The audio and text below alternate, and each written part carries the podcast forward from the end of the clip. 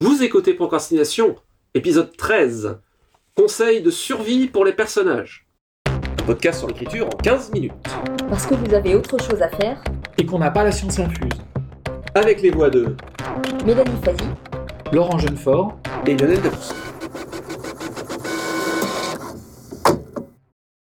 Il est temps qu'on parle des personnages, et c'est un sujet extrêmement vaste auquel on reviendra longtemps. Mais pour attaquer, on, pensait euh, attaquer par des conseils de survie pour les personnages. Alors, il ne s'agit pas de conseils de survie donnés aux personnages, bien entendu, mais pour l'auteur de ceci, euh, histoire de lancer la discussion sur ce très vaste sujet qui nous ouvrira probablement euh, des tas de, boîtes de Pandore et de sujets à reprendre, mais pour euh, lancer sur euh, l'approche euh, sur les personnages et donc euh, finalement peut-être prendre le processus à l'envers, c'est si il y avait une poignée, un, deux, trois conseils à donner sur euh, de retirer de l'expérience sur la construction, la mise en scène, etc. des personnages, euh, quel serait-il? Fichtre. vaste programme. Allez, je me lance. Allez. Vas-y. Euh, je crois que euh, en premier conseil, je dirais de ne pas euh, tout balancer en même temps. C'est-à-dire la description physique, les manies, les tics verbaux, les, voilà, ce genre de choses, mais distiller les infos en fait sur le Mhm. personnage. Ouais. En fait, le personnage, il doit, il doit. Euh, Il n'y a pas de. Il n'y a pas de devoir absolu. euh, chacun fait comme euh, la façon la plus naturelle par rapport à sa à, son, à son écriture. Mais, mais, mais en tout cas, cette, cette notion de, de, de, de distiller les infos, c'est simplement en fait de d'amener de façon naturelle et presque cinématographique un personnage dans une histoire. C'est une sorte d'introduction dans, dans, dans l'histoire en fait Mhm, mhm. et, et, que ça se fasse euh, au moment où ça fait sens, par exemple, le fait de- que le personnage est tel, est tel tic, etc. Quand l'his- quand l'histoire le requiert, euh, et, euh, mais avec le piège, enfin, en faisant attention de ne pas tomber dans le piège de l'utilitarisme Mhm. qui est, qui est, qui est un piège qu'on trouve dans beaucoup de, de, de séries euh, américaines, Oui. euh, de, de romans aussi, où euh, par exemple quand les phobies servent à dénouer un tel ou tel euh, Mm. truc, où, c'est, où on s'aperçoit que c'est mécanique. C'est-à-dire que tout ne doit pas forcément servir, Ça, ça, l'hi- l'histoire. ouais. Sinon ça devient mécanique. Ça Voilà. nous ouvre euh, une boîte de Pandore d'ailleurs sur la promesse narrative, qui est euh, que le voilà Twain disait, euh, si je me trompe pas, c'est Twain qui disait la, la- contrairement à la réalité, la, la- la fiction est tenue euh, à la cohérence. Alors, je le cite de travers, mais c'est à peu près ça l'idée. Et cette notion donc que quand il y a une cause dans un récit, il faut qu'il y ait une conséquence, a été euh, finalement poussée au maximum par une certaine école américaine euh, d'écriture et notamment les scénaristes d'Hollywood où le moindre détail va servir derrière et ça devient téléphoné et le public s'en doute maintenant. Oui, voilà, exactement. Et, au- et au contraire, donner l'impression dans l'essai, justement, Mhm. va rajouter euh, du sous-texte, va rajouter une, une épaisseur, euh, d'abord que permet le roman, que permet la longueur du roman. Euh, et donc ça, ça, hum, voilà. En fait, il faut simplement penser le, le- le personnage comme euh, comme s'il vivait vraiment, tout, Mhm, tout- mhm, tout mhm. simplement. Et on ne connaît jamais complètement euh, la personne qu'on a en face de soi, tout bêtement. Et donc c'est une façon de le traiter de façon réaliste, tout simplement. Le fait de donner l'impression. Mais Waouh, c'est drôle, ce que tu disais sur euh, rendre un personnage vivant embraye un peu sur un des conseils que j'avais. Et en fait, c'est euh, moi c'est curieux parce que c'est vraiment ce qui m'est venu en priorité et qui presque a pris toute la place en préparant l'épisode. Mhm. Et pourtant, je j'appellerais pas ça un conseil de base en fait. Ouais. Mais euh, ça en fait, je, je bloque sur énormément de personnages en fiction qui sont trop euh, schématiques parce qu'ils sont logiques. Ils ont Mhm. des. Alors, Ouais. par exemple, un personnage apprend une mauvaise nouvelle ou la mort de quelqu'un, il est triste. Il est. Enfin, Mhm, mhm. il y a une espèce de, de lien de cause à effet comme ça qui est trop simple. Alors que euh, ce qui fait une. Enfin, l'être humain n'est pas, euh, Oui, n'est est pas beaucoup- aussi simple, il n'est pas aussi Mhm. complexe. Il est beaucoup, il- puis il est plus rugueux. Oui, Euh, si, si les personnages réagissent de façon mécanique, ça rend tout ça très lisse.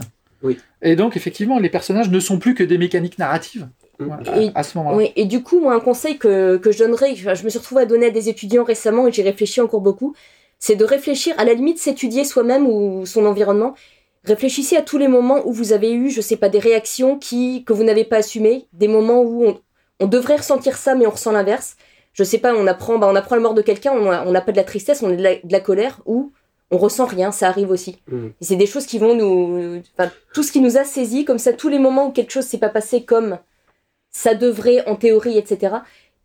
Insuffler toutes ces choses-là dans les personnages, en fait. Et Mhm. pour moi, c'est souvent ça qui les rend vivants. C'est quand on sent qu'il y, y a la matière derrière. Mhm.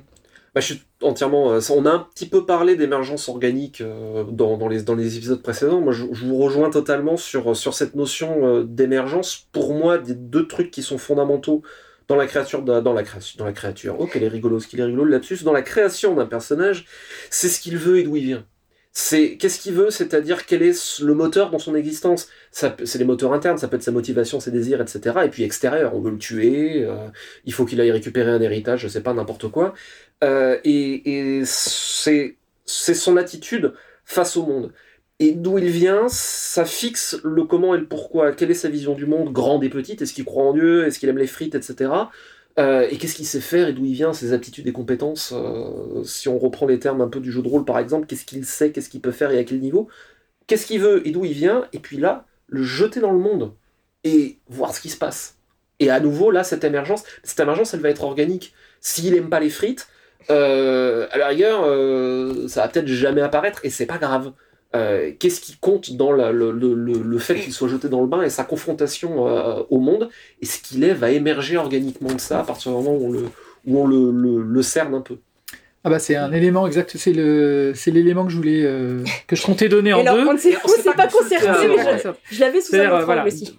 ce que j'ai, ce que pour rejoindre, même si le personnage doit pouvoir tenir debout sans la béquille de l'histoire, euh, il faut considérer le personnage comme euh, jamais seul.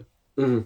Il faut pas le considérer euh, en soi et il faut il faut penser aux interactions, tout simplement. Euh, votre personnage, sauf si on fait un- une histoire à un seul personnage, ça m'est arrivé. hein. J'ai eu- Mhm. j'ai fait un roman où il n'y a qu'un seul personnage, d'un bout d'un d'un d'un bout à l'autre de- Mhm. de- du roman et mais Donne- en- Donne-nous le titre pour que. ça s'appelait L'homme qui n'existait plus, Mhm. euh, qui raconte l'histoire d'un, d'un- du gérant d'une station spatiale et qui se retrouve euh, euh, échoué un peu. euh, c'est une, sorte de Robinsonade, hein, Mhm, comme une sorte de mhm. Robinson euh, Crusoe spatial. Ouais. Et il se retrouve tout seul dans cette, dans cette station. Mhm. Donc là, effectivement, là, faut, là, là, pour le coup, faut le penser en soi. Mais pour tout le reste, Ouais. on est dans un cas extrême. Pour tout le reste, le, le- le- votre personnage, il interagira avec, euh, avec son milieu. Et il peut, euh, il peut évoluer aussi. Il faut penser que ce- ce- c'est confront- En général, quand il y a une histoire, c'est que euh, il va y avoir des événements euh, importants. Alors ça dépend où est-ce qu'on place l'importance. hein. Le- le- L'envergure n'est pas forcément liée à l'importance. Ça nous emmène sur la question des enjeux. Mais au moins l'histoire a de l'importance pour les personnages. Sinon, qu'est-ce qu'ils font là? À la rigueur Ils justifient pas leur salaire, leur salaire narratif au moins. Donc les événements peuvent avoir une influence sur eux et les changer. Ou pas, d'ailleurs. Mais, euh, mais c'est, c'est... Le personnage non plus, c'est pas un bloc monolithique, bien sûr, qui, qui est amené à, à ne réagir que d'une seule manière. Euh, sauf si c'est, euh, je sais pas, Conan le Barbare, par exemple. En tout cas, dans la version film. Et les interactions aussi. Et ce qui est intéressant dans les interactions, mais alors là, c'est un sujet, je, je crois qu'on pourrait presque y faire un épisode tellement c'est vaste, c'est de garder en tête que les interactions sont pas nécessairement. euh, comment dire Tous les personnages évoluent chacun de son côté. Et c'est marrant, je me suis retrouvée à beaucoup, en réfléchissant aux personnages, à revenir à des, des références très précises. euh, qui étaient, qui n'ont rien à voir, l'une euh, Harry Potter et l'autre euh, Buffy contre les vampires, Mhm. que, que je conseille à toute personne qui s'intéresse à la création de personnages parce qu'il y a tout là-dedans Mhm. et qui montre notamment comment une relation d'amitié va évoluer parce que un personnage à un moment donné de sa vie n'est pas au même stade que le personnage d'à côté et tout ça va créer des tensions, des choses et, Mhm. et euh, une erreur qui est souvent faite par des débutants, pas que débutants d'ailleurs, c'est qu'on va avoir un héros et les personnages autour interagissent avec le héros mais ils ne sont que des faire-valoir, ils n'ont pas leur propre vie, leur propre existence et du coup, euh, bah, du ça sonne faux en fait. Mm, mm, Tout à fait. Et ça nous amène euh, par la tangente aussi sur la notion de conflit en narration, euh, qui est souvent mal comprise. Euh, on pense qu'un conflit, c'est, on pense tout de suite conflit géopolitique international, donc c'est forcément euh, le héros euh, qui est poursuivi par les tueurs du KGB et Ou puis- coup de poing dans la figure. ou coup de poing dans la figure, voilà, ou il faut qu'il il faut qu'il aille tuer le méchant pour que ça se passe bien, un peu en mode Jason Bourne. Le conflit en narration, c'est pas que ça, hein. c'est même ça, c'est que la partie émergée de l'iceberg. La partie, à mon sens, plus intéressante, c'est tous les conflits subtils, c'est-à-dire euh, un conflit pour moi plus intéressant, c'est pas A veut casser la figure à B, c'est par exemple A et B se trouvent forcés de travailler ensemble et se détestent. Donc comment est-ce qu'ils vont réussir à atteindre un but commun? Euh, Tout c'est c'est c'est et ce qui c'est ça qui va mettre en valeur euh, les personnages de façon intéressante à travers ce qu'ils sont et une histoire peut émerger quasiment que de ça. Euh, oui, et puis euh, c'est une façon de montrer le, le caractère en action. Oui. Plutôt que de plutôt que de décrire un caractère, on va le montrer en action. On n'a pas besoin en fait de dire que que quelqu'un est colérique. Mm. Il suffit qu'il se mette en colère euh, pour euh, sur des situations clés et on voit bien en fait. Donc c'est euh, et c'est peut-être aussi ça un conseil euh, à donner, c'est que plutôt de plutôt que de décrire, montrer en action. Et on en revient au show dans le tel de- d'un épisode nous- Oui, tout à Et fait. ça nous amènera aussi à l'épisode sur les dialogues que, qui, qui arrivera plus tard. Euh, je voulais revenir en fait tout à l'heure sur euh, ce que tu disais sur euh, que veut un personnage, d'où il vient, etc. Moi j'avais noté ça en fait en préparant parce que j'a- j'avais le même conseil mais autrement, Mhm. en termes de, de dire qu'un personnage a une histoire, mais ça peut être mal compris ça.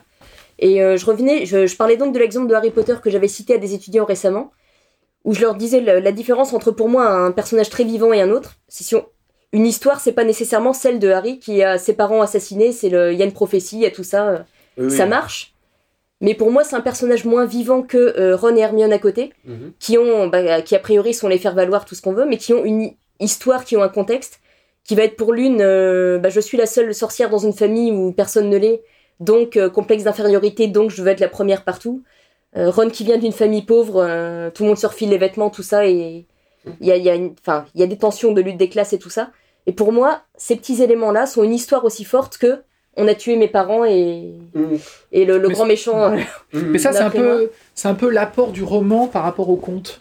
C'est-à-dire que le, le- tous, les, tous les intervenants d'une euh, d'une histoire peuvent être de véritables personnages et pas uniquement des, des simples fonctions narratives. Mm. On peut tout, on peut développer n'importe quel personnage, quel que soit son rôle dans la dans l'histoire. C'est ça la peut-être la force du roman aussi, la force du roman moderne par rapport au, au- à la chanson de geste, euh, voilà, à- à- aux- formes primitives de fiction ou, au- ou, au- ou à l'Iliade euh, et l'Odyssée d'Homère. Et il y a quantité d'auteurs euh, anciens et modernes qui disent tous qu'ils ont au moins un personnage qui un jour s'est imposé dans, dans, dans l'histoire, un personnage secondaire qui passait par là, et qui d'un seul coup est devenu un personnage primordial qui parfois a eu ses propres séries au point d'éclipser le, le projet d'origine. Mais pour- en fait, pour revenir en arrière, ce sur quoi je voulais vraiment insister, c'est que considérer qu'on donne un, quelque chose, cette espèce de force motrice qui va guider un personnage, Mhm. ça doit pas nécessairement être quelque chose de grandiose, de dramatique. Non, de... Ça, ça peut reposer vraiment sur des choses euh, Mhm. minuscules, mais qui vont, qui vont vraiment être euh, la logique interne du personnage et qui peuvent, qui peuvent prendre toute la place finalement. Je pense que euh, ça, ça nous, ramène, euh, je pense là tout de suite, parce qu'il y a un exemple que, si on prend pour, pour les exemples de, de, en, atelier d'écriture sur les personnages, moi je, mets aussi, je suis bête de pas l'avoir mis, mais c'est sous-jacent à la notion de volonté du personnage, c'est la notion d'enjeu. Euh, l'enjeu, c'est pas forcément quelque chose de cataclysmique. Euh, je, c'est pas forcément, ah, le monde va être détruit et euh, il faut vite sauver le monde en 24 heures. Ça peut être, euh, à l'autre extrémité totale, ça peut être euh, une petite fille riche qui doit absolument réussir son contrôle de maths parce qu'on va lui offrir un poney. Ce qui est tout sauf ap- apocalyptique. Enfin, ça dépend de votre vision du monde, mais bon. Mais pour elle, ça l'est. Euh, parce que euh, le poney, c'est le rêve de sa vie. Non, Et, mais dans euh, les, dans les romances, les enjeux, c'est euh, c'est sortir avec son copain. hein. Exactement, Donc, euh, on n'est pas dans, le, dans sauver le monde, hein, clairement. j'a- J'avais lu il y a pas longtemps des conse- un conseil d'écriture qui m'avait un peu énervé, qui était en gros pour que le, le lecteur s'attache au personnage, mettez-le en danger. Et moi, j'avais trouvé ça euh, assez simpliste en fait comme conseil, parce que non, ça, on peut aboutir justement à des clichés en si on prend ça de manière trop littérale, je dirais. J'aurais tendance à dire, pour qu'il de. Alors, je, je, je, je sais pas de qui est le truc, mais je vais euh, honteusement me permettre de reformuler. J'aurais tendance à dire, pour le rendre intéressant, mettez-le en conflit. Plutôt, voilà. Ce qui est pas du tout la même chose. Parce qu'en plus, un personnage qu'on met en danger en permanence, moi, ça me le rend. Enfin, vous, je sais pas, ça peut le rendre extrêmement antipathique très vite. Mhm. Et au bout d'un moment, on Mhm. s'y intéresse plus. Oui, complètement. Et, et un bon personnage n'est pas forcément un personnage sympathique, sinon il n'y aurait pas d'anti-héros. Et euh, alors, je, je- il est haï par le, le monde entier, mais je pense, j'ai déjà dû citer l'exemple, mais pour moi, il est, c'est un excellent exemple d'écriture. Euh, Geoffrey Baratheon euh, est absolument haï et détesté, mais c'est un personnage Que tout le au monde- sens littéraire que tout le monde connaît. Tout le monde adore haïr, C'est justement. ça, et c'est un excellent personnage, c'est c'est parce que il est, euh, il, il est parfaitement pour le coup, il est cohérent, mais il tient sur ses deux pieds, il est parfaitement compréhensible, il est très fort, et il est... Alors, certes, il a quand même une importance euh, sur le, le, royaume, mais euh, à la rigueur, on, c'est, c'est, il nous scandalise davantage par son quotidien qu'à travers son influence sur le royaume. Puisque finalement, c'est pas lui qui gouverne. Ça, je pense qu'on en parlera dans l'épisode suivant. Tout à fait. Je... Une petite citation pour terminer? Allez, je m'y colle. Euh, une citation d'André Malraux. Allez, faisons dans le grand aussi. Hein. Oui. Voilà. Un personnage n'est pas un individu en mieux. C'était Procrastination. Merci de nous avoir suivis. Maintenant, assez procrastiné, allez écrire.